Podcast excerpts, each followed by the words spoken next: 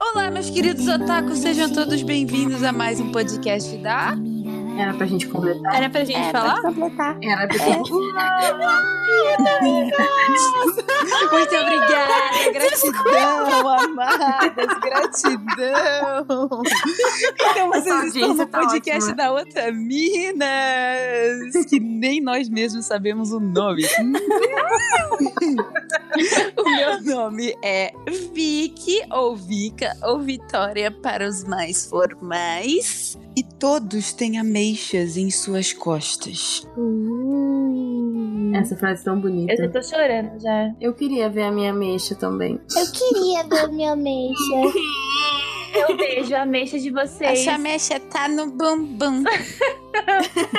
Eu ia falar Não, não uma coisa linda e a fique.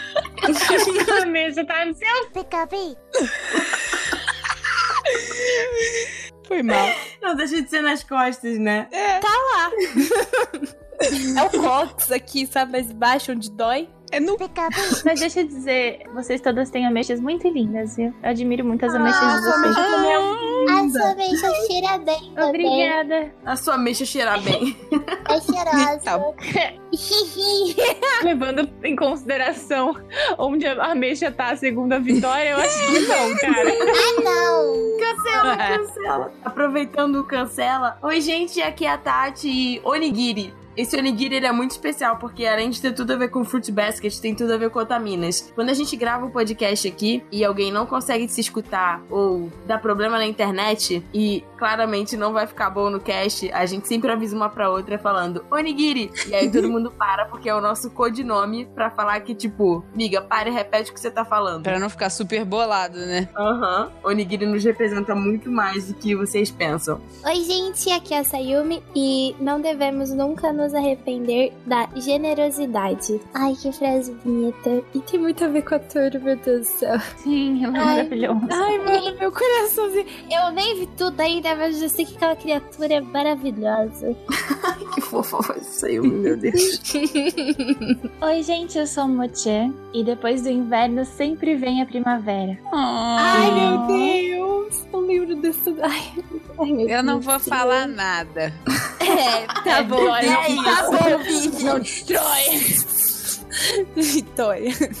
E hoje, meus queridos, nós estaremos falando sobre o mangá barra anime Fruits Basket, ou conhecido no Japão como Furuba, para os mais íntimos. Mas antes do nosso podcast, nós vamos para os... O que, Sayumi? Recados!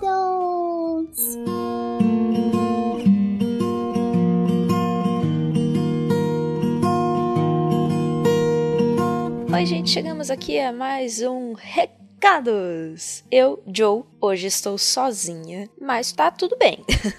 é só porque a gente não conseguiu coordenar agendas mesmo. Então, hoje, infelizmente, não vai ter leitura de e-mails, porque é muito mais legal ler em duplas, vocês sabem bem. Mas estou aqui para fazer as vezes e dar conta do recado. É importante lembrar que Otaminas é um podcast realizado pelo portal Anime Crazes de notícias e curiosidades sobre a cultura pop oriental. E se você quiser ajudar a gente, ajudar a produção do Otaminas, ajudar o projeto a crescer cada dia mais, você pode apoiar a gente em duas plataformas, no Apoia-se e no PicPay. Ajudando a gente, você tem acesso antecipado aos episódios, então sempre rola aquela exclusividade para os assinantes e você tem acesso a um grupo privado no Telegram, no qual a equipe do Otaminas, a produção do Otaminas e todos os outros apoiadores participam. E o bate-papo lá sempre é maravilhoso. Eu, nas últimas semanas, não tenho estado tão presente, tão ativa, mas a galera é muito unida e tá sempre conversando e tá sempre se apoiando lá. Então, vale muito a pena participar. Além de ajudar a gente crescer, você ganha novos amigos. então acessem lá apoia.se barra Otaminas e picpay.me barra otaminas. O PicPay, inclusive, é- é um aplicativo muito interessante que você pode ganhar cashback quando você, você gasta dinheiro, mas você recupera dinheiro na hora. E ele também, é, o dinheiro que você deixa lá na carteira do PicPay, ele fica rendendo. Não é grande coisa, mas é melhor do que nada, não é mesmo? e vamos agradecer aos nossos queridos apoiadores que já apoiaram o projeto e estão interagindo com a gente lá no grupinho do, do Telegram. Amanda Natália, Amanda Melo, Bruna Cristina, Bruno Di Giacomo, Bruno Teixeira, Caetano Silveira, Débora Matias, Di para Campos, Elizabeth Aguiar, Edith Garcia, Fausto Felipe, Felipe Peixinho, Felipe Barcelos, Fernanda Marques, Gabriel Flor, Gabriel Serro, Gabriela Veiga, Heloísa Canali, José Veríssimo, João Cordeiro, Luan Sauer, Leonardo Lacê, Lianca Pereira, Luiz Lacerda, Luan Oliveira, Lucas, Ludmila Nazaré, Maico Mizuhara, Maria Luísa Moita, Mariana Costa, Marli Cantarino, Maiara, Marisa Cantarino, Misaki, Matheus Murozaki, Rafael Trinta Medeiros, Rafael Tavares, Rafaela Lima, Rafaela Cavalcante, Roberto Leal, Tasley Martins, Tiago Souza Sobrinho, Walter Matheus Vidigal, Vinícius Paiva Lopes, William Kurosawa, Yami Fox e a querida Invisible Chan. Gente, muito, muito, muito obrigada pelo apoio. Vocês a essa altura já receberam o cast antecipadamente lá no nosso grupo no Telegram. Então, para quem quiser, contribuindo com valores acima de 15 calais, você participa do nosso grupo exclusivo no Telegram e ajuda a Otaminas a crescer cada vez mais. Acesse lá apoia.se barra Otaminas ou picpay.me barra Otaminas. Lembrando também que a gente tem uma caixa postal. É, ainda existe esse tipo de coisa. Escrever cartas no próprio punho, no papel. Mas não só isso, a gente também quer ganhar otamimos. e além disso, você pode também divulgar seu trabalho, sua arte, o que você quiser conosco. Manda pra gente. A gente vai fazer recebidinhos e divulgar vocês em todas as nossas redes. Então, escreve, manda lá. Caixa postal 61551, CEP 05424970, São Paulo, São Paulo. E, gente, esse final de semana vai ter em São Paulo o Enemy Friends, é, dias 12, 13 e 14, sexta, sábado e domingo.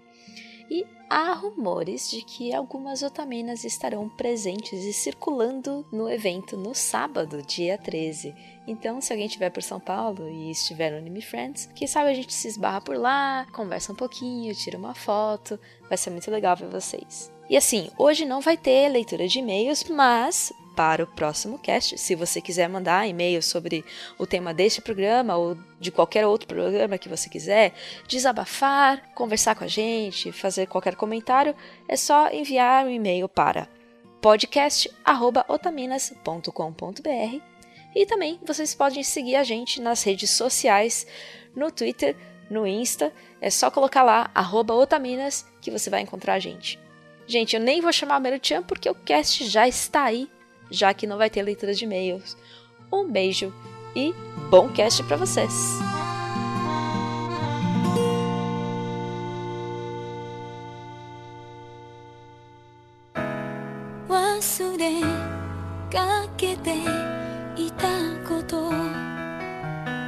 E vocês devem estar se perguntando o porquê que nós escolhemos essas frases para iniciar o podcast. Mas vai ser tudo explicado depois, tá? Tchau. E vamos para primeiro a sinopse do Furuba, ou Fruits Basket, que eu gostaria de uma das meninas contasse a história de sua maneira, para que todos entendam primeiramente antes de debatermos sobre o anime em si. Onegashimasu. Então, Fruit Basket conta a história da Toru, que na verdade é Honda Toru. Ela perdeu a mãe dela, né? Então ela ficou órfã. E, bom, ela ficou sozinha, mas ela nunca desiste. Ela tem uma personalidade muito inspiradora e ela sempre arranja força para seguir em frente. E depois que a mãe dela faleceu, ela foi morar com o avô. A casa ia passar por umas obras e aí ele pediu para que ela fosse morar na casa de outros parentes. Mas a Toru, ela não quer dar trabalho para ninguém. E ela não quer ficar na casa das amigas porque ela acha que vai atrapalhar. Enfim, Isso ela é muito decide. japonês. Sim, ela, ela simplesmente pensa assim: bom, vai ficar tudo bem se eu simplesmente abrir a minha barraquinha aqui no meio do mato e acampar, porque, ok, eu não vou dar trabalho pra ninguém, eu me viro sozinha e show. Aí ela monta a barraquinha dela lá, né, no meio do mato. Só que esse no meio do mato era dentro da propriedade de uma família chamada Família Soma, que é a família de dois colegas de classe dela, da, da escola dela, que é o Yuki e o. Nesse momento era Kyo. só o, o Yuki, o Kyo não apareceu ainda. Sim, eles são Ah, muito tá, lindos. desculpa por tudo. Ai. Eles são muito bonitos. É a família Bonitos, na verdade, né, não é só. Né, não é Soma, É. é a família Rusbandos. É o segundo nome de todos é bonito. É o segundo nome de todos é bonito. É Kyo Bonito Soma. Yuki Sabe o que que isso me lembra? Eu me lembro aquele anime que era tipo um harém inverso que se chama Brothers Conflict. Que é tipo, a menina se muda pra casa, é, o pai dela casa com. Eu sei que não tem nada a ver. de irmão, né? Mas é, ela se muda pra casa e o pai dela casou com a madrasta dela, a nova pessoa lá. E aí, quando ela se muda, tipo, a mulher teve 13 filhos e todos eles são gatos. E todos eles querem ela. É a família bonita também. É a família bonita e Ela essa é mãe sonsa. também é inacreditavelmente incrível, né? Porque pra parir 13 crianças, uma seguida da outra e todas belas, porra, caramba. Qual a receita? Que pacto é esse? Mentira, quero saber não. É, mas Furuba não é harém inverso. É, não tem nada a ver, eu só lembrei É. disso. É, eu só lembrei porque me lembrou da família Graças a bonita. Deus, aí eu posso ficar com todos o resto que não fica com ela. Na cabeça da Sayumi é. É área inverso.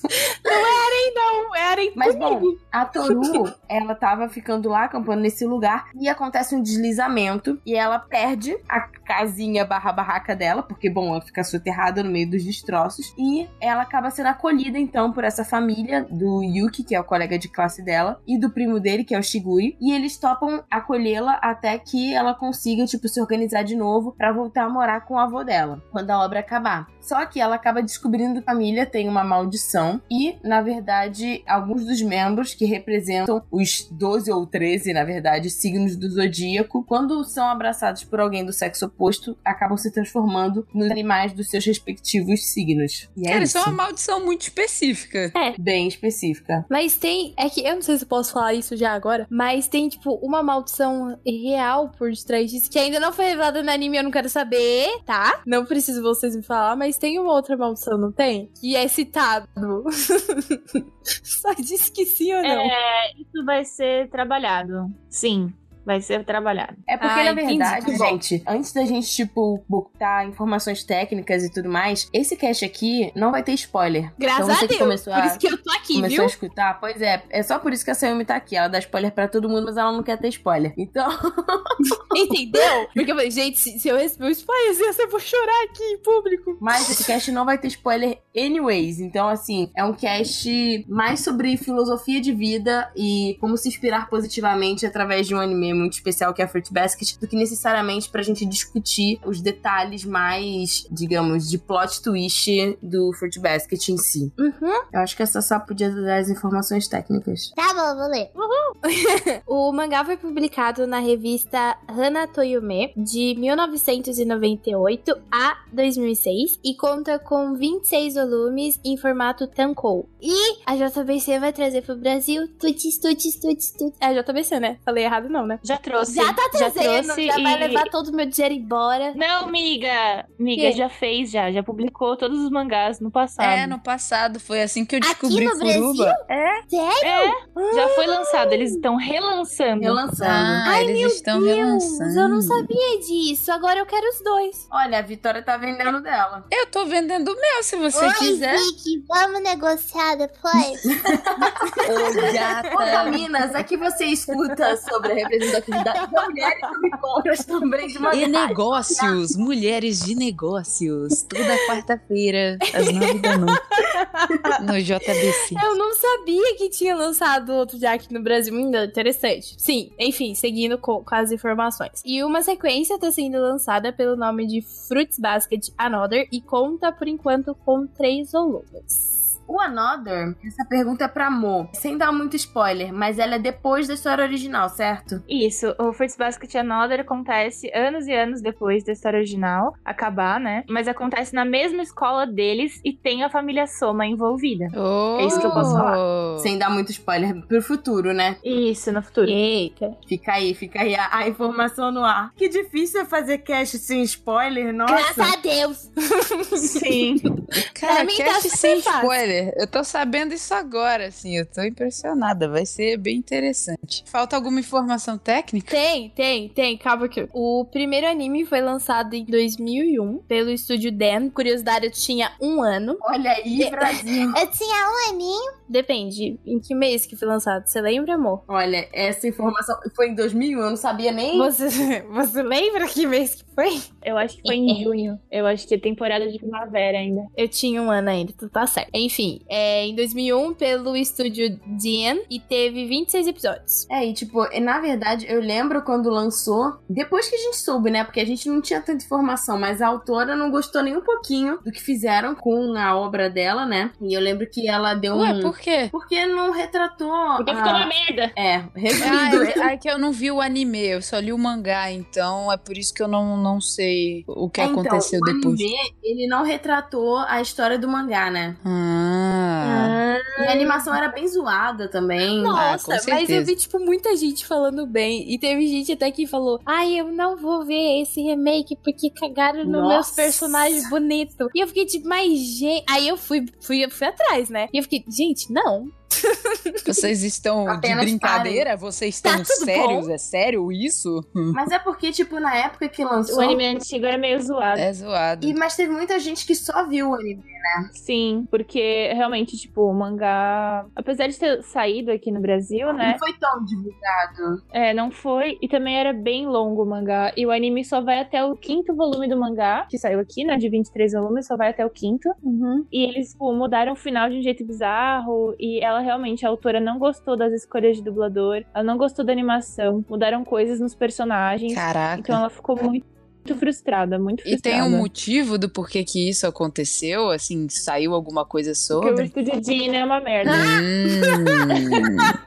Mas na época que eles lançaram o anime, o mangá já tinha acabado no Japão? Não, porque o mangá acabou em 2006. É, então. E o negócio foi em 2001. Muito provavelmente aconteceu o que aconteceu também com Full Metal, só que Sim. não, não de uma forma tão tensa. Esse que tá lançando agora é o Fruba Fruits Basket Brotherhood. Brotherhood. É.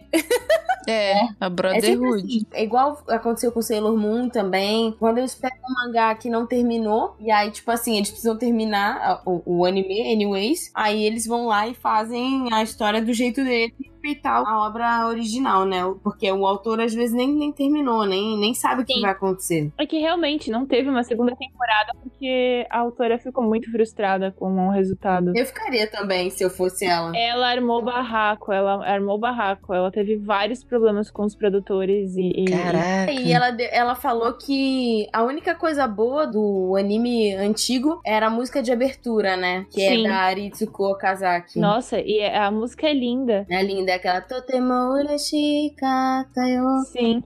Eu achei que eles iam trazer de volta no anime novo em memória da cantora, porque ela faleceu, né? Nossa, e, e, tipo assim, é a música de Fruit Basket, é o hino. É, ah, Ela foi composta para Fruits Basket, Sim. tipo, é realmente For Fruits Basket o nome da música, porque Uhum. ela foi composta para Fruits É, Basket. tá aí a explicação do Estúdio Jim. Eles usaram todo o budget pra pagar a cantora. e aí eles não tinham fazer a história decente depois, entendeu? Eu falei, ih, fudeu, e agora? Ah, faz qualquer coisa aí, mano. E o anime de 2019 está sendo produzido pelo estúdio TMS. Que é muito bom, by the way. a Vitória gosta muito negócio. E está sendo distribuído pela Funimation e pela Crunchyroll lá fora. Porém, não veio pro Brasil, né? Estamos vivendo de piratation, né? E esta é primeira temporada pretende cobrir a história toda e vai ter 63 episódios!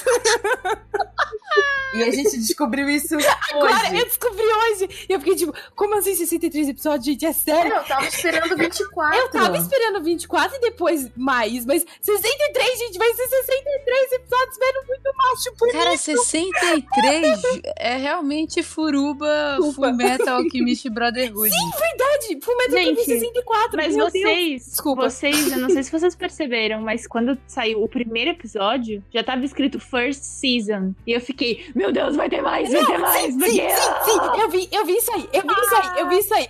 Só que eu achei que iam ser duas seasons de 12 episódios cada, entendeu? Sim, eu pensei fui que tipo, fosse trouxa. Boku no Hero, mas sabe? Ia eu sabia, depois. eu sabia que ia ser mais. Porque ela não ia deixar eles fazerem todo o anime dela de, de 23 volumes de mangá em duas temporadinhas de 12 episódios. Eu, eu tinha certeza que ela não ia fazer. Sensei manja do Paranauê. Ela falou, ela falou com todas as letras: eu não vou deixar meu anime rolar de novo se for pra ser essa merda. Nossa, ela botou a p na mesa, lançou a verdade. Pica-pi. E assim, já que a gente tá aqui no Otaminas, eu acho importante a gente mencionar que, tipo, a indústria é muito cruel já com os artistas. Exatamente. E com as mulheres é ainda pior. Uhum. Então, uma mulher poder botar uma banca dessa é porque o público realmente achou a obra dela incrível e foi muito bem recebida. Ela relançou recentemente os mangás, uma capa especial nova, né? Então, foram é, 23 volumes das capas novas. Que Eu legal. acho que foram 23 que eles fizeram. Eu não sei se foram. Porque vai ser, vai ser lançado aqui no Brasil um Kazemban pela JBC em 12 volumes. Então eles vão diminuir o que seria a E tem coleção. a versão online, né? E tem a versão online que tá mais acessível. Mas eu queria muito que eles lançassem Fruits Basket e Another, que por enquanto no Japão tá só com três volumes. Tomara que vá pra frente. Eu acho que existe uma probabilidade muito grande de lançarem sim depois que acabar. Tipo, se a venda aqui no Brasil for boa, eu acho que haveria a possibilidade. É, eu espero Só uma pergunta técnica na questão do Another. Another, né? O segundo mangá. isso. Qual que tá sendo a repercussão dele lá no Japão? Vocês sabem? Eu acho, pelo menos assim, o que eu imagino é que principalmente os fãs antigos estão consumindo e que os fãs novos estão, tipo, as pessoas que estão lendo agora estão procurando ver Fruits Basket Consumir original, né? O... pr- primeira versão, Uhum. né? Uhum. Porque ela lançou os dois juntos, né? Tipo, ela relançou Fruits Basket numa versão nova, num tankô novo, mais bonito. É, numa versão, acho acho que era Aizoban, mas eu não tenho certeza. E tá lançando o Another, tipo, junto. Era pra ser só um Certo. especial, mas acabou ficando um como parte de toda a coleção. Então, eu acho que a repercussão tá sendo boa, porque tá saindo em todas as revistas coisa, tá saindo várias capas. Que bom. Eu fico muito feliz por isso. Então, isso significa que tá tendo uma boa repercussão do público. Ah, isso é bom, porque ah, só uma comparação que não tem nada a ver, mas que nem o autor de hum, Shaman King, depois que ele criou o Shaman King original, não sei quanto tempo depois, né, na verdade, ele escreveu como se fosse a continuação do Shaman King, que seria, aconteceria ao redor do filho ou da O filha. Flowers? É, e aí eu não sei o que aconteceu, que falaram que ou cancelou, ou ficou em atos eterno, e aí não foi pra frente. Então eu espero que o Furuba vá, porque foi uma história realmente que eu Sim. fiquei impressionada com a qualidade, assim, com o plot twist que teve nessa história. É, mas o Flowers flopou mesmo um pouco. É, O eu acho mangá? flopou. Mas o autor, ele tá fazendo outras coisas. É, lançou, Hum. se eu não me engano, em 2017, um mangá específico da Jun, do Shaman King, que é da. Jun, sabe? A irmã do Ren. É, Uhum. Lançaram uma coisa específica dela. Então, Então que bom, que bom, porque só isso, é só tipo uma comparação assim, tomara que não aconteça o que aconteceu com Flowers, porque às vezes quando passa muito tempo de uma coisa que é antiga, às vezes tipo ela pode vir à tona porque os fãs eles estão extremamente, ah, eles estão com vontade de pôr o dinheiro deles naquilo outra vez, entendeu? Incentivar o consumo daquilo, porque é uma franquia que eles gostavam muito no passado, só que às vezes isso pode flopar, né? Nem sempre funciona, então eu espero sempre Sim. o melhor, porque também é uma série que assim, apesar da história ser muito boa, o público não era gigante, né? Não era tipo uma franquia imensa, como se fosse Dragon Ball, entendeu? Uma franquia menor. Não, então, Fruits Basket, é, em comparação com outros, com Shonen, é muito menor. Mas em comparação com outros shoujo, na época que saiu, foi um estouro mundial, assim. Assim. Ai, É, foi bom. traduzido pra muito país, muita gente, tipo, todo mundo conhece. Todo mundo daquela época conhece Fruits Basket. Que bom. Todo mundo gostava e todo mundo assistia, assim. Tanto aqui quanto nos Estados Unidos, que, que foram é, os mercados que eu tive contato, né? Traduziram. Na França também traduziram, na Itália traduziram. Então, foi um mangá que, assim, atingiu mundialmente, né? Um público. Que é excelente também. Eu também eu concordo É, isso com é, isso é ótimo, isso realmente é muito bom. É isso que eu queria saber, porque exatamente a questão do público, eu não sabia qual tinha sido o alcance real. Apesar da história ter sido muito boa, eu, como eu não assisti o anime na época, então eu não, não sei dizer assim o alcance, eu não lembro muito das pessoas falando sobre. É, e sobre a autora, que é a Natsuki Takaya, ela começou a carreira dela de mangaka em 92. E, bom, Furuba realmente foi o, o maior sucesso, a obra de maior sucesso dela. Mas ela teve dois mangás publicados aqui no Brasil, que foi o Furuba pela JBC e As Estrelas Cantam pela Panini. As Estrelas Cantam é sobre o quê? Boa pergunta, Tatiana. Estrela no céu vai tomar no teu Chapéu. Que- Ó, o pica-pi! Se eu não me engano, tem a ver com um clube de astrologia, mas eu não lembro exatamente a história. Ah, Que fofo, Porque eu achei que era triste, aí eu fiquei tipo, eu não vou ler isso, Ah, porque eu não é quero tipo eu. chorar. É tipo eu É, todas então. as vezes. Porque Furuba eu li, mas na época que eu li, eu tava com disposição pra chorar. Depois que eu fiquei adulta, eu não, não consigo Cara, mais. eu lembro que eu não chorei, eu fiquei, tipo, com a boca aberta a maior parte do tempo, tipo. Eu lembro que essa tinha sido minha Ai, reação. eu tô com medo dessas reações de vocês. Não sei se eu tô preparada. O curioso é que, tipo, hoje, agora eu não lembro muito da Eu lembro pedaços da história, eu não Que lembro bom, tudo, então. Eu fico feliz por isso. Muito obrigada. Eu trabalho. Eu queria ter esquecido, eu queria ter esquecido pra poder rever agora. Ah, eu é, esqueci. Ah, amiga, você ia adorar ser Eu eu. lembro de tudo, de cada, cada detalhezinho. Eu lembro de tudo. Eu lembro de tudo. É tão intenso que dói. Amiga, assim. você ia gostar muito de ser eu nesse momento. Eu ia. Nossa, eu ia gostar muito se você. Ei, Ah, eu ia. controle seus Hum. pensamentos, mocinha. Ela na frente do Não, espelho. Hum. Nossa, você e o Juan, lembra do Juan, amiga? Nunca vou esquecer. O que que tem, Juan? Eu queria ser o Juan, também, aquela que o Juan.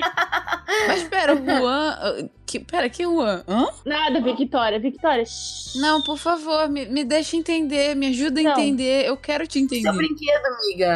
Ah, ah, você vê, eu sou meio riçoca, gente. Se vocês não, não me lembram das coisas, ah, Mas sobre o mangá do As Estrelas Cantam, não dá pra saber exatamente sobre o que que é sem ler, né? Tipo, nenhuma de nós leu. Mas basicamente é sobre é, uma menina que ela tem vários passado muito triste, com rejeição e angústia. E ela só encontra o conforto olhando pro céu. E aí vai explicar por quê. E aí, tipo, é o relacionamento dela com as outras pessoas e os traumas dela. Bem, parece ser bem triste pelo que a Motinha falou. meu Deus. Nunca. É, eu fiquei. Ah, ah, ah, ah, E ela fez esse seis meses depois que Fruit Basket acabou. É, Então, Fruits Basket já é triste pra caramba. É, imagina. Mas teve uma história de que a autora a machucou o braço, não foi? Tipo, ela quebrou o braço quando ela tava fazendo Como tuba. sempre, né? É impressionante, né? Sempre rola uma treta. Ai, gente, tô ficando triste. É sempre assim, rola uma treta. Ela quebrou o braço quando tava saindo mais ou menos o sexto volume de Fruits Basket. E ela né, entrou em atos por um tempo por causa disso. E quando ela voltou, ela ficou frustrada porque ela não tava conseguindo escrever direito. Ela até fala disso no mangá, é bem engraçado. E triste, mas é engraçado. Ela achou que o traço dela tava mais feio do que antes, não foi? Sim, é, tava mais feio. Mas ela desenvolve muito bem o traço dela durante os anos, assim. Tipo, se você pegar o primeiro volume de Fruits Basket Ai, e o último, dá pra ver como ela cresceu, assim, como artista. Até ela desenvolver um estilo próprio. É, o, é que, prática, o né? que é muito legal é que, tipo, a história dela segura. Ela não precisou de, de uma arte extremamente bem feita. Ela simplesmente fazia do jeito que ela conseguia e a história dela foi a ma- parte mais interessante de tudo. É que nem a história do, do One Punch, né? O One Punch, Mob. O autor não desenha. O traço O, é que bem ganha é a história. É. E agora, meninas, vamos falar um pouco sobre os ensinamentos que são passados através do Fruits Basket. Que eu lembro que são alguns e foram coisas bem bonitas, infelizmente. Eu, pessoalmente, eu não lembro de todos, mas ele me deu vários choques, assim, na época, sabe? Eu, eu era muito jovem na época que eu tava lendo e eu achei tudo muito impressionante. Só que eu só não consigo lembrar o que era para mim. Eu só lembro do, de eu impressionada. Então eu queria que vocês falassem um pouco sobre isso. É, então, tipo, existem algumas histórias. É, algumas são, tipo, mitologias, né? Que fazem parte tanto da mitologia chinesa ou da japonesa. E a primeira delas, que é a história do zodíaco chinês, que basicamente é, tipo, a base para todo plot twist e, e é. bom, toda a história, né, do Fruit Basket. E que acaba ditando, de certa forma, a personalidade também dos personagens, né? Então a mãe da Toru, ela conta a lenda da história do Zodíaco pra Toru quando ela era pequena. A família Soma representa, né, esse Zodíaco. Aí, bom, Mo, por favor, conte pra gente essa bela história. Certa vez, Deus chamou os animais para um grande banquete. Todos estavam animados para a festa, mas o rato, querendo pregar uma peça no gato, disse a ele que o dia da festa tinha mudado, que seria no dia seguinte. O gato, então, passou o dia descansando, sonhando com o grande banquete enquanto todos os outros animais iam para a festa. O primeiro a chegar foi o rato que subiu nas costas do boi e só desceu quando estavam chegando bem pertinho. Em seguida chegaram o boi, o tigre, o coelho, o dragão, a cobra, o cavalo, o carneiro, o macaco, o galo, o cão e o javali. Mas o gato nunca chegou, e por isso o gato não é um membro oficial do zodíaco.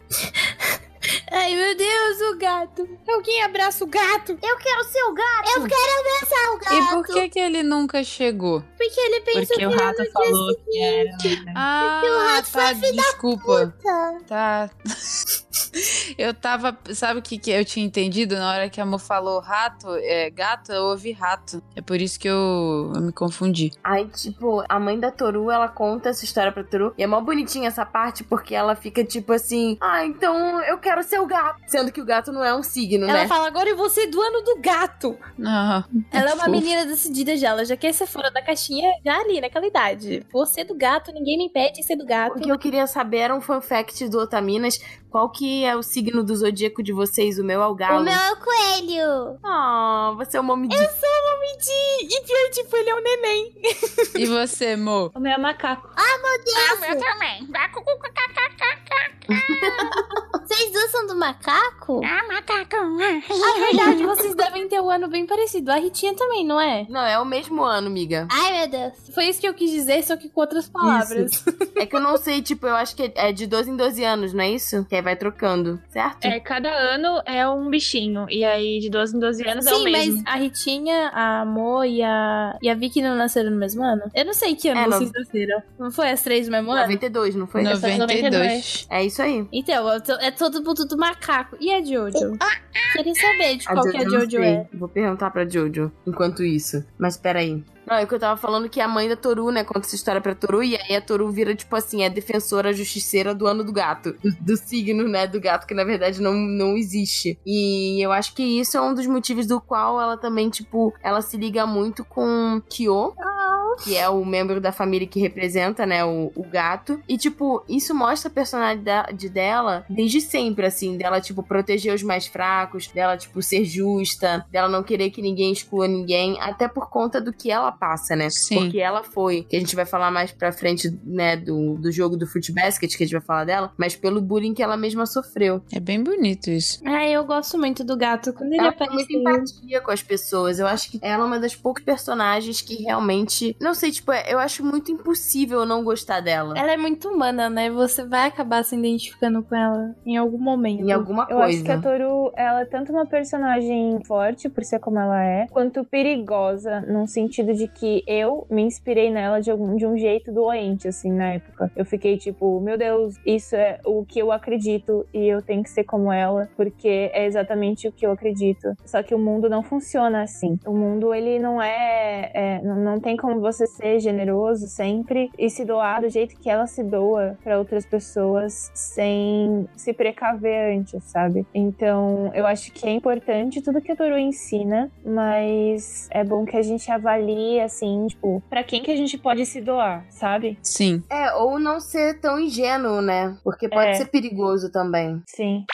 E aí, bom, pulando, né, pra essa coisa do. Eu tinha falado, né, do jogo do Fruit Basket. É, esse jogo do Fruit Basket, que é tipo uma brincadeira japonesa, me lembra, tipo, claro que não é a mesma coisa, mas a gente tem, a, a gente tem um Fruits Basket nosso, que é o jogo da salada mista. É. Ah, eu tinha feito a associação, mas eu não mista. Mas a salada mista que eu brinquei não era bem assim, não. É, então, eu acho que eu nunca joguei verdade, salada mista. Eu queria brincar do jogo da salada mista com os personagens de Fruits Basket. Aí sim. Só que não deu muito certo. Eu ficaria bem feliz. Salada mista, Vicky, era aquele que, tipo, uma pessoa ficava de olho fechado e aí, é. é tipo, a gente falava, você escolhe quem? Ela tinha que escolher, as pessoas se enfileiravam assim, e ela escolhia uma uhum. pessoa de olhos fechados, e aí você falava, é, o que, que você quer? Pera, uva, maçã ou salada mista? Aí eu acho que pera era selinho, aí a outra era beijo, aí a outra era beijo com mais a coisa, e salada mista era tudo isso. Era bem. Que isso? Isso era brincadeira de criança? Era fruta. Meu Deus!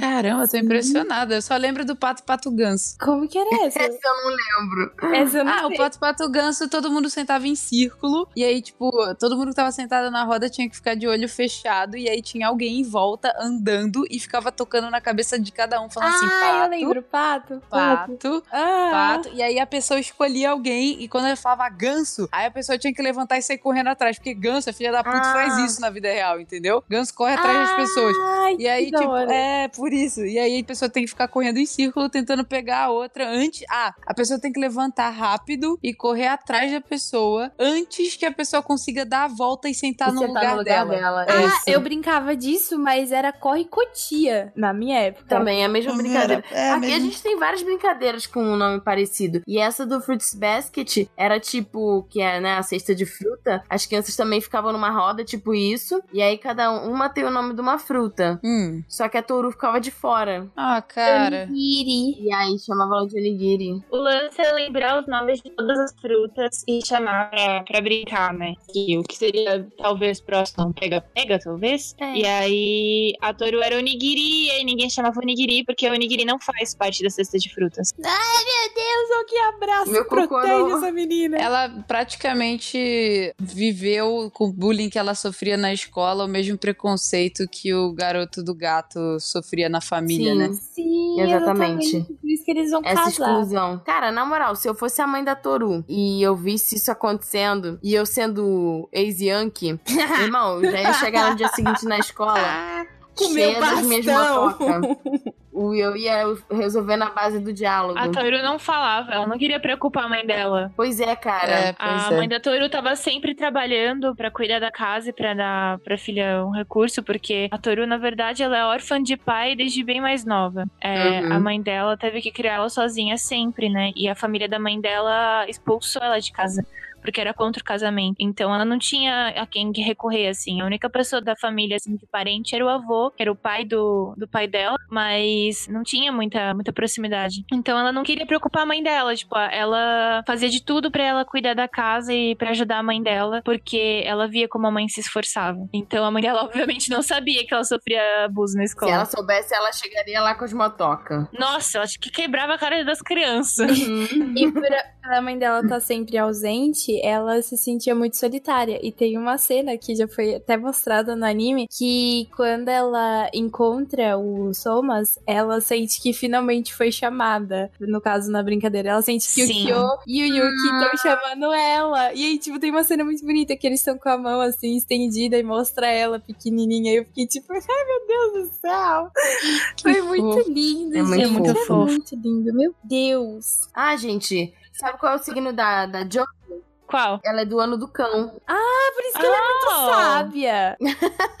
Não sei se tem a ver, mas ela é muito sábia. E, e pelo menos o cão no anime, pra mim, ele parece uma pessoa muito pervertida. Um pouquinho, talvez, mas sim, É, sábio. eu adorava, era o meu personagem favorito, era o cão. Ele é muito da o hora. era, era o cobra. Ah, o meu é o boi. Eu gosto muito do boi. Ai, você... eu gosto muito do Eu não boi. lembro quem que era o macaco. O macaco Oritsu, ele não apareceu ainda no anime novo. Não. E eu não vou falar o que acontece, porque é muito eu tô divertido descobrir. Você fala, eu Saiu meu choro. presente. Se você falar, eu choro. Ah, eu lembrei, eu lembrei do Ritsu. Nossa, cara, Fruits Basket tem uns personagens muito maravilhosos. Muito à frente de seu tempo. É impressionante você, você encontrar uma obra em que tenha tantos personagens tão bem trabalhados, porque é muito difícil você trabalhar tão bem personagens, assim, profundamente, trabalhar toda a construção. E a autora faz isso muito bem em Fruits Basket. Exato. Sempre vai ter alguém para você se identificar. É impressionante. Sim, achei isso maravilhoso. E eu gosto muito do Boi porque ele tem uma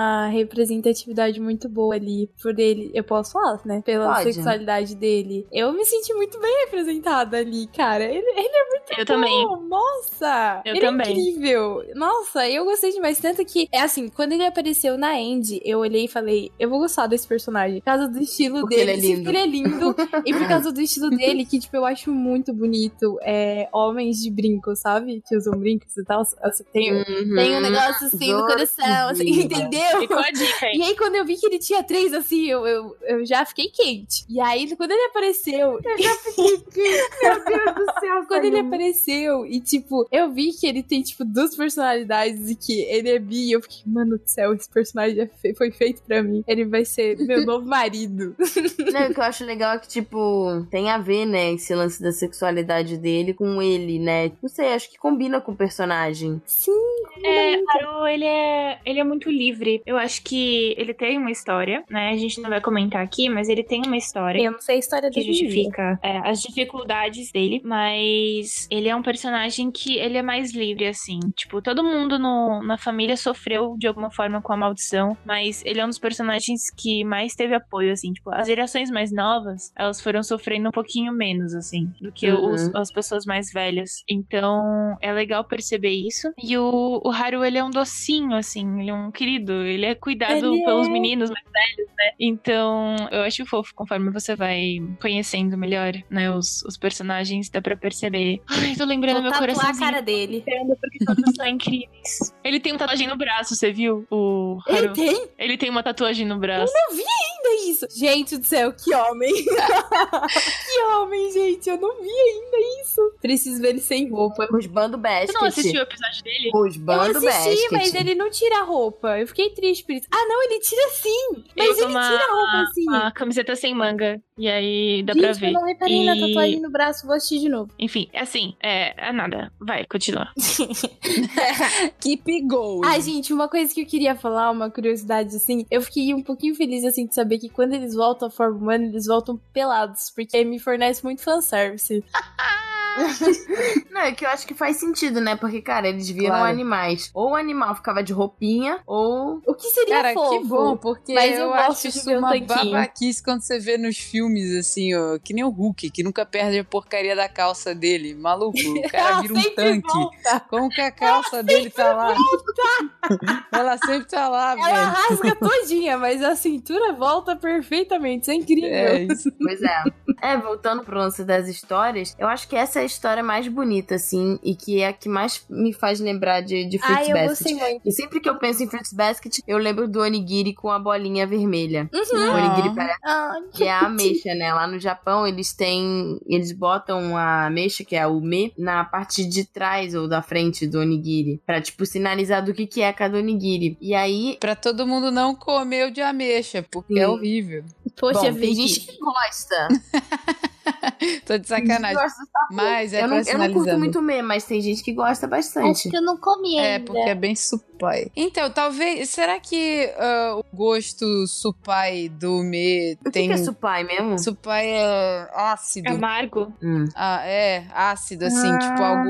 ah, Tipo algo meio vinagre, sabe? Assim. Ah. Coisa supai tem essa, essa pegada vinagre, assim. Ah. Aí vocês acham que talvez tenha alguma simbologia, essa acidez? Eu acho que em não. alguma coisa com a história? Acho que não. Nossa, Não, É basket doce. Basket é doce. É, então é doce. É por isso que eu queria saber se vocês enxergavam alguma coisa Assim, que. eu acho o gosto de Fruits Basket supai porque a mexa, ela tem um gosto que ao mesmo tempo que é que é um pouquinho levemente doce, ainda é tipo meio azedinho, sabe? E eu acho que Fruits Basket é meio bittersweet mesmo, Uhum. porque é, é muito doloroso. É uma, é uma obra que É, tipo, então. te traz. É meio que uma terapia, assim. Eles te colocam em situações tristes pra curar essa tristeza. Então, eu vejo como bittersweet porque é, é sofrido, mas também Uhum. é doce e fofo, né? Enquanto as É, coisas então, vão se justamente por isso que eu queria perguntar, porque como ela parece, né, o onigiri com o me, talvez, assim, não dizendo que foi, mas talvez a autora esteja querendo trazer exatamente essa, esse contraste entre a doçura e a acidez que de situações da vida, né? Essa é uma analogia É, muito e boa. essa questão da que todo mundo tem uma mecha, né? É em relação a como o Yuki e o Kyo se enxergam e, e,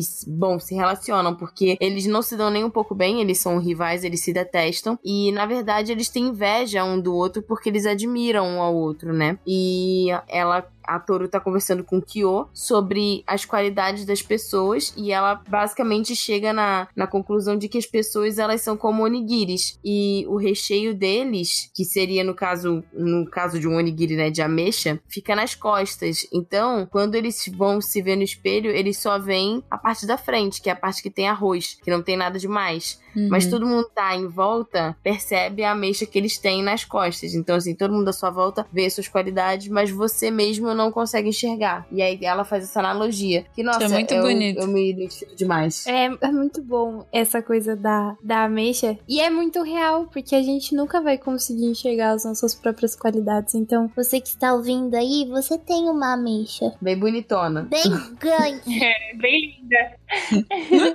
eu gosto do que o Kyo vira pra. A Toru fala que ele tem uma mecha muito bonita. Aí o Kyo fica com vergonha e fala: Você também tem uma mecha. Aí a Toru. Eu, com vergonha, né? Aí a Toru fala: Sério? Como é que ela é? Aí o, o Kyo fala: Ela é bem pequenininha. É, ele fala assim: É, você tem, mas ela é muito pequenininha, tá? Aí ela, tipo: Ai, que legal, as pequenininhas geralmente são as mais saborosas. Ai, que Muito fofa, cara. Mano, nunca tem tempo ruim com a Toru, sério. Tipo, Não, não tem. ela é muito maravilhosa. Não tem como colocá-la pra baixo. É maravilhoso isso. Ah, ela tem que manter, né, a, a pegada Dá dela. pra perceber que ela se força muito a ficar bem e Uhum. que ela tem dificuldades também, mas você só percebe isso quando os personagens percebem isso também. Então é legal, é legal essa dinâmica dela ser notada pelas pessoas e, Uhum. e dela não estar mais sozinha, porque ela passou a vida inteira sozinha, mesmo tendo a mãe com ela.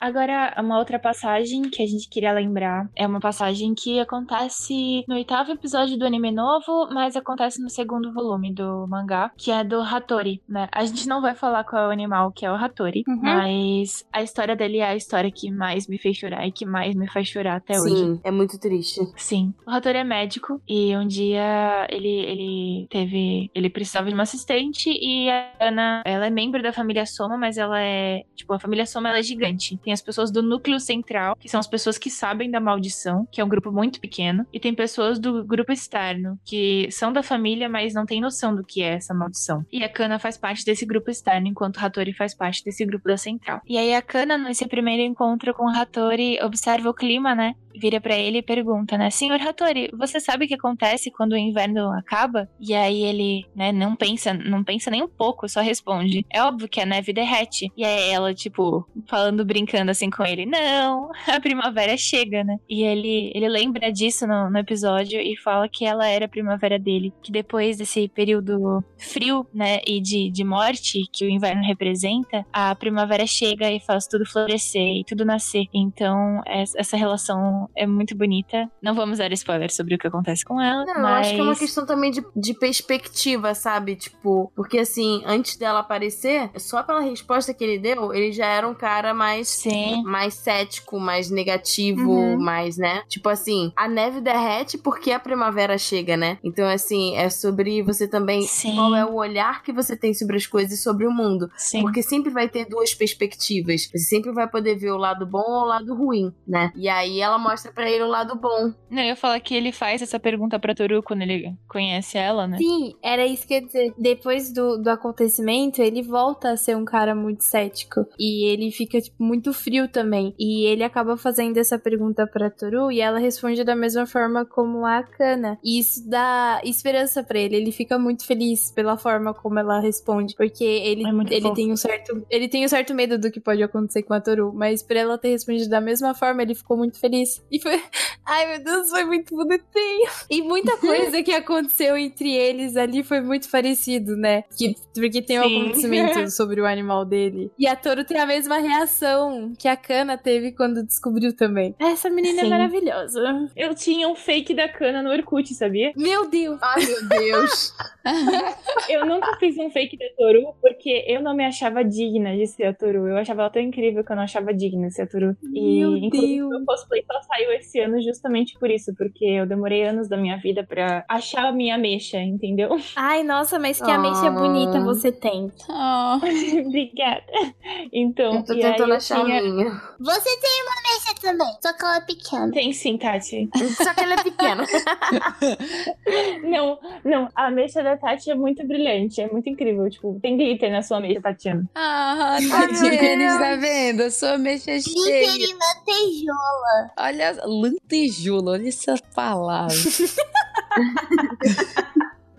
Obrigada. Viu, amiga? Tá cheio. Obrigada. Mas a gente tá olhando, então é Eu acho, eu acho que é legal lembrar aqui, tipo, e falar para as pessoas que nos ouvem que é, todos os nossos podcasts, todas as nossas interações entre a gente aqui são um aprendizado e uma terapia, porque eu acho que a gente se fortalece muito estando juntas Uhum. em Uhum. vários aspectos. Eu tiro muita força do apoio que eu recebo, né, de vocês, e a gente também tira muita força do apoio que a gente recebe dos e-mails que a gente tem dos apoiadores. Então, Isso. Todas as pessoas que se envolvem com a gente de algum jeito estão fazendo com que a gente também enxergue nossas ameixas. Então a gente espera que Sim. vocês estejam enxergando. Enxerguem a de vocês vocês também. também. Ai, tô emocionada. Ah, amiga.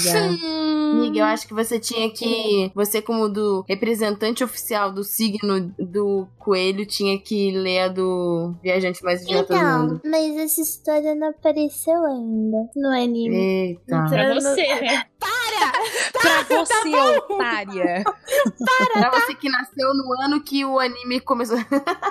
Ah, não tenho culpa, gente. Eu era um neném. Ninguém mandou, nasceu em 2001, saiu, mas ninguém mandou. Ah, mas se eu não tivesse Fosse nascido, mais eu não era apressada. esse nenenzão que eu sou hoje. não apareceu essa história pra mim ainda, então eu não sei se eu sou capaz. Mas é engraçado porque foi a minha frase, foi, foi a frase que eu falei. Exatamente. Então, você tem que ler. Tá. Um viajante, em seu caminho, se depara com muitas pessoas e criaturas em necessidade. E ele, sem pensar duas vezes, oferece tudo o que tem até que ficasse sem nada. O viajante, inclusive, oferece seu corpo aos famintos e seus olhos, recebendo, no fim, apenas um papel que ele não poderia ler, onde estava escrito idiota. Mas ele ficou feliz com o presente, já que nunca tinha recebido nada antes. Ai, nossa, eu, não... eu achei um pouco pesado. Cara, é muito tenso, porque, tipo assim, é pesado porque, cara, ele oferece até os olhos. Então, assim, ele não sabe o que tá escrito no papel e por isso ele fica feliz. E aí, tipo assim, o Momiji, ele lê essa história na escola e os amigos lá, os coleguinhas dele, ficaram rindo, falando que o viajante, ele era, tipo, burro, porque ele merecia aquele fim, porque ele foi, tipo, ingênuo demais. E o Momiji... Gente, essas crianças. O Momiji, ele fala que não, que ele pensa diferente. E quem tava errado era quem, tipo, fez mal ao viajante, e não ao, o viajante por ser generoso. Meu, isso é muito real. Tanto que eu mesma, às vezes, falo muito pra mim que eu falo que às vezes eu tenho que parar de ser tão boa com todo mundo, tenho que ser um pouco mais firme, um pouco mais dura. E muitas pessoas já falaram pra mim que não, que eu não tenho que mudar, tipo, parar de ser tão boa. O problema não sou eu, o problema são as pessoas que são más com pessoas que são dessa forma, que no caso todo mundo deveria ter um pouco disso. E, nossa, meu Deus, eu preciso ver isso É animado. porque a- as pessoas entendem a diferença entre você ser firme ou você ser ah, grosso, entendeu? Grosso ou, ou faltar generosidade em você. Não é porque uma pessoa ela pode ser firme que ela não é generosa. É, e a gente tem grandes, tipo, relatos na história de vários, tipo, pessoas, filósofos ou pessoas que vieram passar doutrinas, até mesmo como a gente vê a Buda, até mesmo Jesus, que eles tinham uma firmeza no caráter deles, porque é, eles estavam pregando o que eles acreditavam, mas eles nunca deixaram de ser generosos ou, ou doces com as pessoas. Então é isso que, tipo, as pessoas não entendem essa diferença entre a firmeza e a,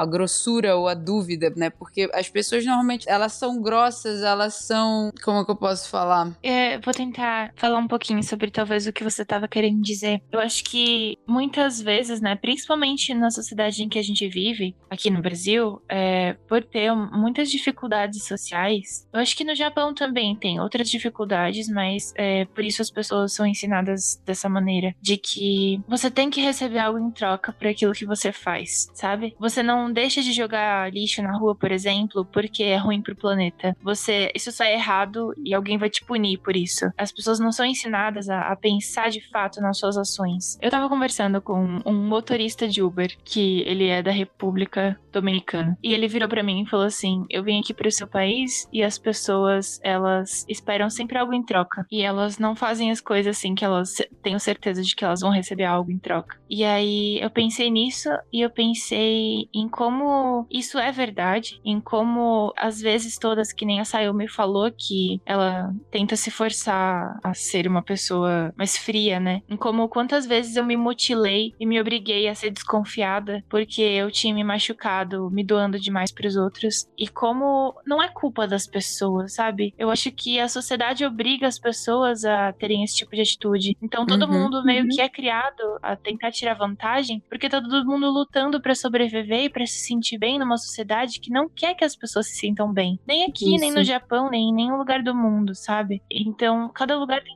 Porque se as pessoas estivessem bem, muitas coisas não existiriam. Exatamente. Então, eu vejo muito isso, assim. Eu vejo que as pessoas, elas não querem é, fazer mal pros outros. Óbvio que tem pessoas que sim, que são maldosas. Mas, em geral, é, é essa noção de, tipo, é, eu tenho que receber algo em troca. E quando, na verdade, não tem, assim. Não, não, tá tudo bem se você tiver errado. Tá tudo bem se você não receber um afeto em troca. Tipo, faça por você, faça pela pessoa, faça pelo que você acredita, né? Eu acho que cada um tem que estar de bem com a sua própria consciência, porque Sim.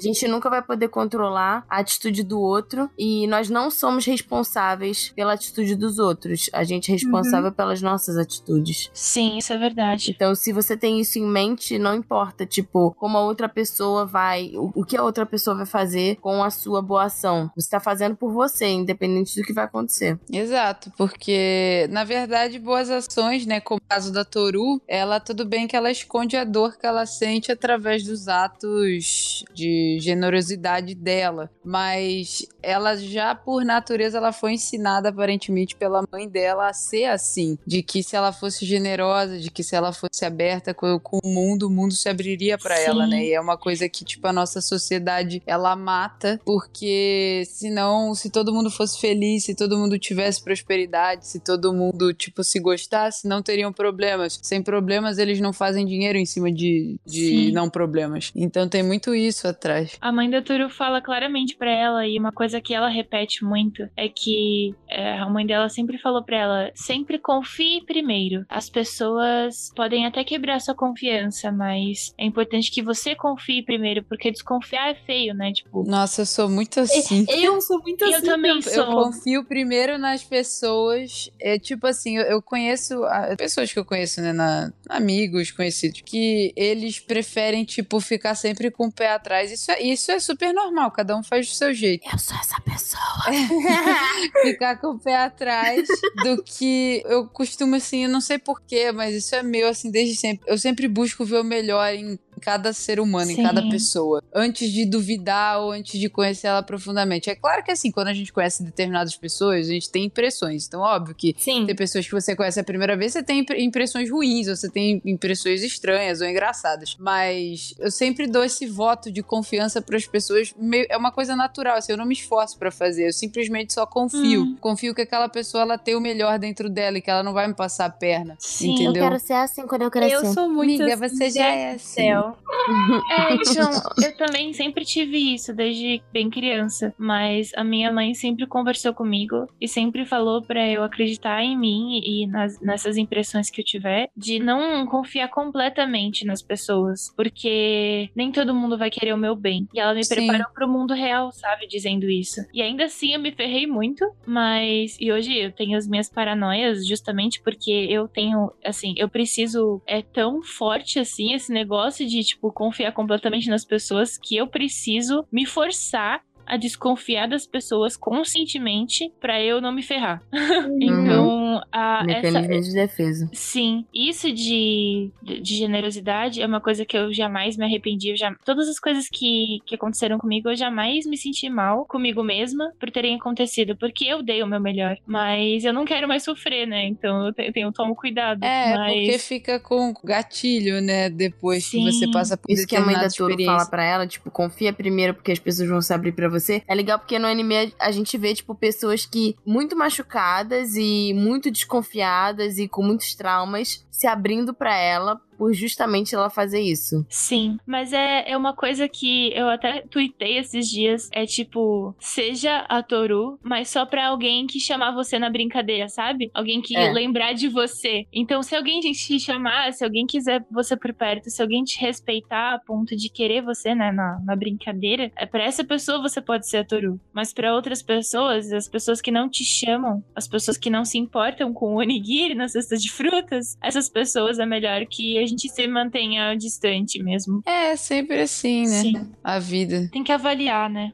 É, é, engraçado, né? Como cada um de nós a gente tem experiências diferentes. Por exemplo, eu sempre fui assim, dessa questão de confiar primeiro nas pessoas e eu nunca passei por nenhum problema, assim. Claro, é, não por eu ter confiado, eu digo assim, isso especificamente. Eu nunca tive um problema como esse, assim, de tipo ter me machucado profundamente. Teve pessoas que depois de um tempo, eu confiei elas durante um tempo e ambos tinham uma troca mútua muito bacana, mas depois de um tempo essas pessoas elas alteraram a personalidade delas. Elas mudaram, uhum. elas mostraram quem realmente elas eram. Então, mas isso foi depois de um tempo, nunca logo de cara. E, e foram contando, acho que no máximo contando assim que consigo lembrar duas na minha vida. E, e, não foi nada que me traumatizou, nada que me deixou machucada, sabe? Foram. Eu, eu tomei como aprendizado de tipo, sim, eu, eu acredito no melhor nas pessoas. É claro que sempre eu vou manter um pé atrás, mas a minha fé de que as pessoas sempre vão ter um lado melhor do que o lado ruim delas é maior. É muito interessante isso. Então, meninas, para a gente concluir o nosso cast de hoje, quais as lições que vocês tiram dessa obra? Eu acho que é uma aula de como viver em sociedade, é, de moral, de ética, de ter empatia com os outros. Empatia. Que é o tipo de coisa que, que a gente não vê normalmente num anime assim. Uhum. Eu ainda não consumi toda a obra, então, tipo, eu sei que ainda tenho muitas lições para aprender, mas o que eu vi até agora é que os personagens são muito reais, eles são muito humanos. Então, meu, é, é basicamente o que a Tati falou. É Sim, eles têm traumas reais, né? Sim, eu adoro personagens humanos que a gente em qual, algum momento vai acabar se identificando com eles. E o legal de Furuba é que você não se identifica com apenas um deles. Você vai acabar se uhum. identificando um pouquinho com cada um. Tipo, a, é, a inveja que o Kyo tem do Yuki e o que Yuki tem do Kyo. É, a generosidade da Toro. Tudo, tudo. Cada personagem tem um pouquinho que você vai se identificar. Isso dá um quentinho muito grande no coração. E que o que eu acho interessante é que eu não consigo lembrar de uma obra que, tipo, trate de uma forma tão real, uma dinâmica dinâmica familiar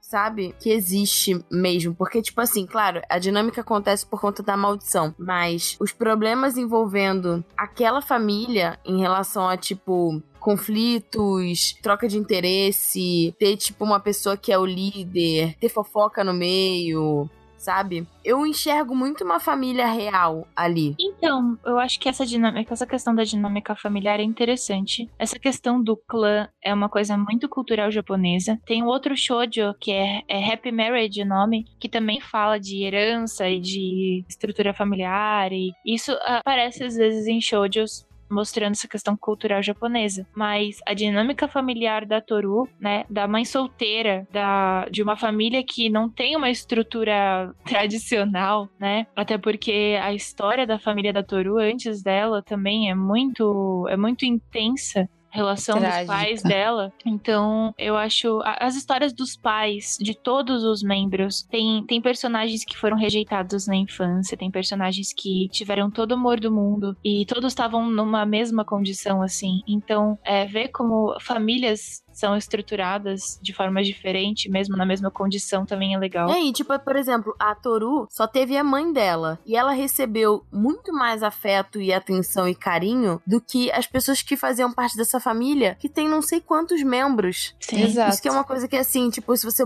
for botar na balança, é muito interessante de você Sim. analisar, né? Porque não é quantidade, é qualidade. Sim, e como a, as pessoas afetam o cotidiano umas das outras, como você pode mudar totalmente a vida de alguém só com um sorriso ou com uma palavra e querer mudar faz, faz diferença. Sim. E quando uma pessoa não tem uma família que, tipo, a represente ou a acolha, porque eu sei que muita gente que escuta a gente às vezes não se dá bem com a sua família ou teve que sair de casa por questões N motivos, às vezes por crenças ou por opção sexual, qualquer coisa do gênero. Orientação. Desculpa isso, por orientação sexual. É a família, nem sempre é a família de sangue, né? Então, você também pode pode construir a sua família. Tipo, a Toru tá construindo a família dela. São as amigas, são as pessoas com quem ela tem contato da família Soma. Enfim, então assim, você também pode construir a sua família. Tanto que ela Acho fala isso. Bonito. Ela fala que ela não pode reclamar da vida dela porque ela tem pessoas muito maravilhosas na vida dela. E ela sempre cita as amigas, os meninos e os Somas. E. Ai, meu Deus!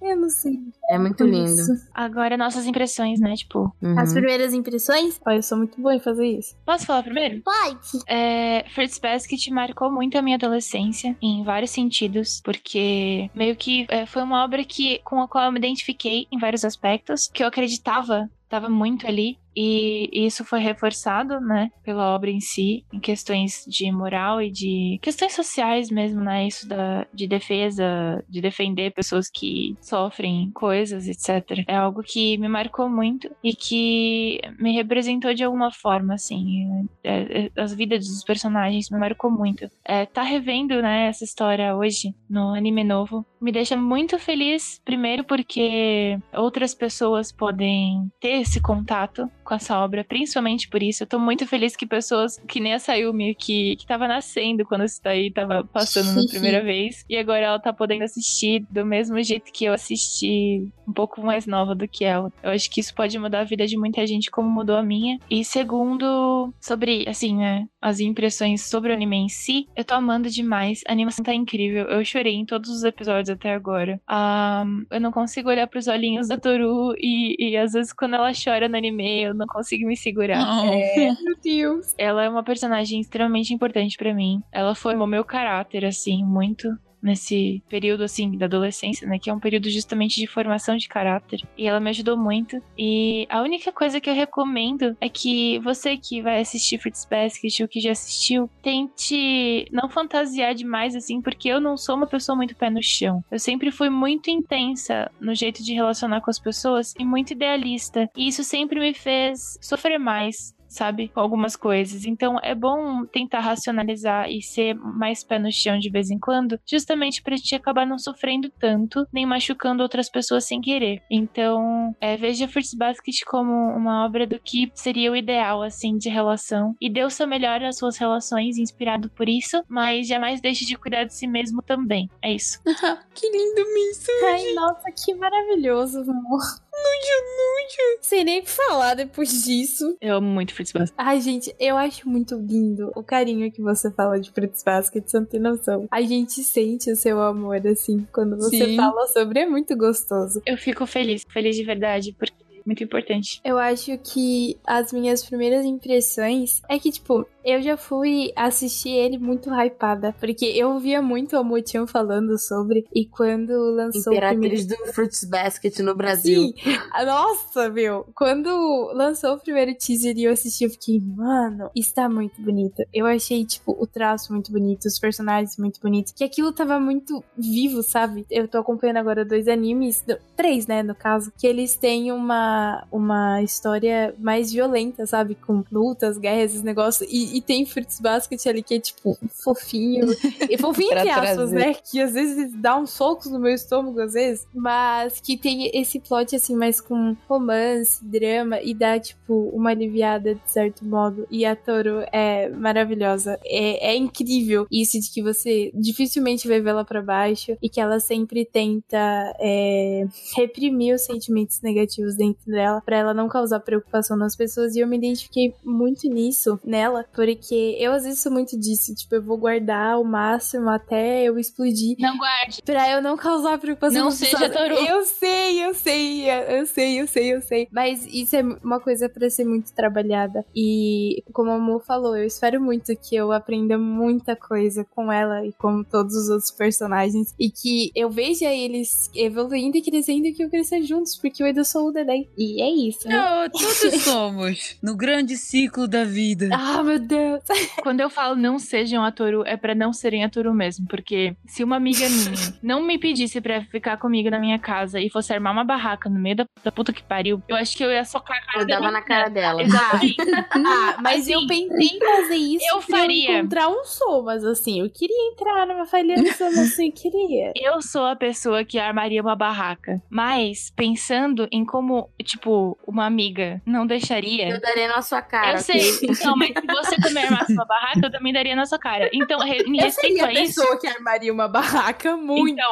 em respeito à minha sensação de não querer, é, tipo, é como eu já falei pras meninas também. Tipo, cuide de si mesmo como você cuidaria da pessoa que você mais ama. Porque Ah. eu jamais deixaria vocês armarem uma barraca no meio do mato. Então, eu acho justo que eu Você não tá arme uma barraca no meio do mato. Você está ouvindo isso? Gente, não é Sem como se eu fosse fazer isso. mato. Tudo bem, eu vou ter que vender as coisas de, de acampamento, tudo bem, mas eu não ia fazer isso.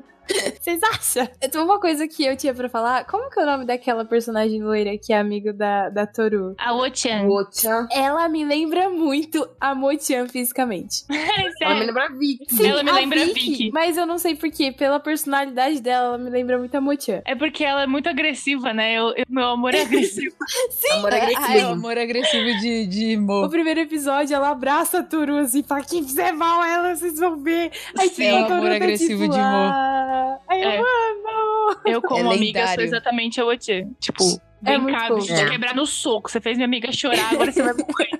Ela parece com a Vicky, mas tem muita personalidade da Moti, é muito fofo. As amigas dela são muito incríveis. Eu me identifico muito com a Hana-chan, porque ela é toda sensitiva e meio bruxinha, assim. É Nossa, você engraçado muito. O jeito que ela Você é demais. Eu do me nada. sinto como ela. Eu sou tipo assim, eu capto as energias da galera. Sim, é muito engraçado as anteninhas, assim. A Tatiana, ela sabe exatamente quando eu tô mal ou quando eu tô bem. Ela sempre vem e fala: Oi, amiga, tudo bem? Deixa eu te falar uma coisa aqui que você precisa ouvir. Aí fala e eu. "Ah, Meu Deus do céu! Sua bruxa! Quem me filmou? Quem me filmou? Cadê o Exato. drone? Cadê o drone? Cadê o drone? Tá no ursinho.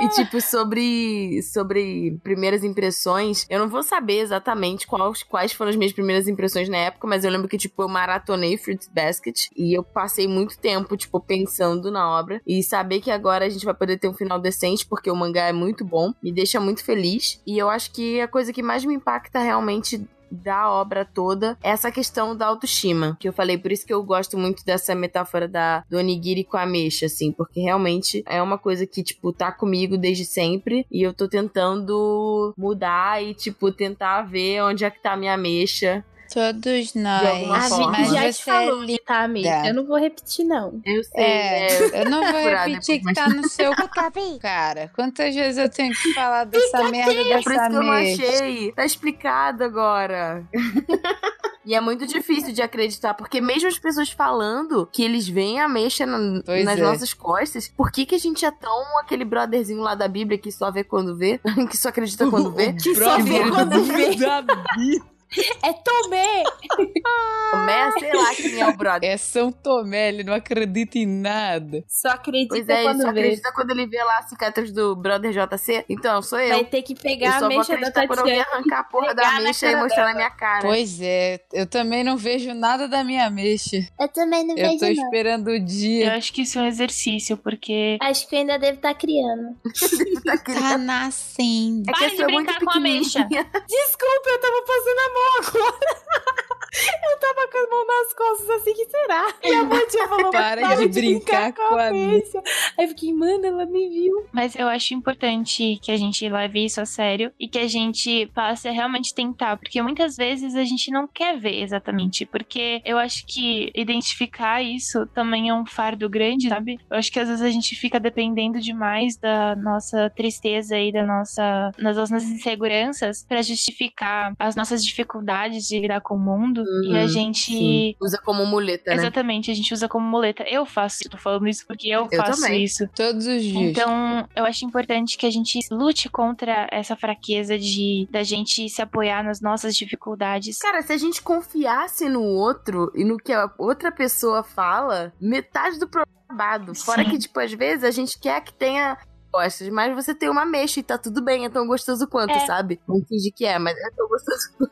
É, às vezes a gente não quer a nossa mexa, né? Às vezes a gente é, quer a mexa do outro, às vezes a gente quer ter uma mexa bonita como a outra que a gente vê, mas a gente não quer aceitar a nossa, mesmo a nossa sendo bonita também. Tem jeitos uhum. diferentes de enxergar isso, e eu acho que só a gente se exercitando muito e se estudando e se respeitando que a gente consegue enxergar. Então eu acho importante para todo mundo fazer esse exercício. E, Mo, duas obras que têm a mesma energia de Fruit Basket pra galera que quer ficar amorzinho, inspirado com a vida e suspirando? Então, tem obras que são fofas e, e, e etc. Mas eu vou indicar para vocês duas obras que são mais ou menos desse mesmo período de Fruits Basket que eu assisti. Pela protagonista também, né? É, pelas protagonistas, pelo que elas passam, que também foram obras importantes para mim. Que é Kaleidostar, que é sobre uma artista circense que vai do Japão até os Estados é Unidos. E a Sora Naegino, que é a protagonista, ela é muito dedicada, ela não diz desiste nunca. Ela é muito gentil com todo mundo, até com quem é muito cruel com ela. E ela, ela procura essa bondade. Ela é muito bondosa. E ela não quer de outro jeito. Ela não quer fazer arte sem que a arte seja inclusiva. Então, eu acho que é uma obra excelente, mesmo sendo totalmente diferente de Fruits Basket, o roteiro, a energia e positividade é a mesma. E até maior, né? Na verdade, mais positiva ainda, porque não tem tragédia. E outro anime é Ashita no Nadia, que é bem mais. É tipo, é desse mesmo período, mas a história se passa no final do século XIX, no começo do século XX, e é quando a nobreza tá mudando, a nobreza tá em cadência. E se questiona muito sobre como os pobres são tratados e como existe uma. Sobre democracia. Exatamente, sobre democracia e sobre igualdade. E a Nadia é uma personagem. Mas de um jeito tão leve, é né? É bem leve. É tipo, é um anime infantil. É, é realmente infantil. É, não é sobre política, mas Sim, é. Mas é totalmente sobre política, é, so, é totalmente sobre bondade. Uma das coisas que eles falam é sobre noblesse oblige, noblesse oblige, que é tipo, o que seria a obrigação da nobreza, que é, é meio que a, a cota do que o nobre tem que fazer pelas pessoas pobres. Isso é questionado. E que não faz nada, né? Assim, é, então, isso é questionado na, na, na, obra de um jeito genial. E é uma obra extremamente feminista, é lindo, porque no final você percebe que, tipo, todos os questionamentos que eram clichês dentro da obra, eles são jogados no lixo, é muito bonito. A Nadia é muito foda, ela é muito. É uma criança incrível, ela é independente. E as duas forte. falam sobre arte, né? Tipo, Sim. sobre circo e apresentação e artistas Exatamente, e tal. são, tipo, duas das minhas obras favoritas, assim. Então eu recomendo ah. muito pra vocês. Já anotei aqui, botei na listinha tudo. Tem dublado na internet, porque saiu no Brasil. Uh, que legal! Uhum. No eu Cartoon gosto. Network eu vi. Exatamente. Nossa. Bons tempos. Nossa, não vi. Eu acho que esse cast, eu gostei muito de gravar ele, porque assim, eu acho que, eu espero, na verdade, que ele passe para as pessoas a mesma leveza que Fruits Basket passa, porque a gente, tipo, ia ser muito fácil pra gente pegar todos os episódios e ver, tipo, o que acontece tintim por tintim e dar spoiler para meio mundo e mostrar o lado tragédia que tem em Fruits Basket, que valeria muito a pena, assim, de ser analisado. Mas eu acho que a gente tá passando por um momento tão pesado, assim, no nosso país e cada um tem os seus problemas, que eu acho que, tipo, se esse cast puder, tipo, deixar alguém inspirado, ou assim, dar forças, ou só deixar a pessoa, tipo, feliz por estar vivendo, já valeu a pena, porque é exatamente o que Fruits Basket faz com a gente, né? Olha, eu tô muito feliz por estar gravando com vocês, então já tem uma. que bebê Mas é, é na intenção da gente procurar essa força interior para batalhar contra todas essas coisas fortes e, e intensas e sofridas que estão acontecendo agora. Que a gente também tá tentando deixar as pautas mais leves, né? Porque tava deixando a gente também tensa. Então, eu acho importante, mas você tem toda a razão, Paty. Eu acho que temos um cast. Temos um cast. Temos um cast. Muito bonito e gostoso. Igual os homens desse anime. Ah, meu Deus, sim!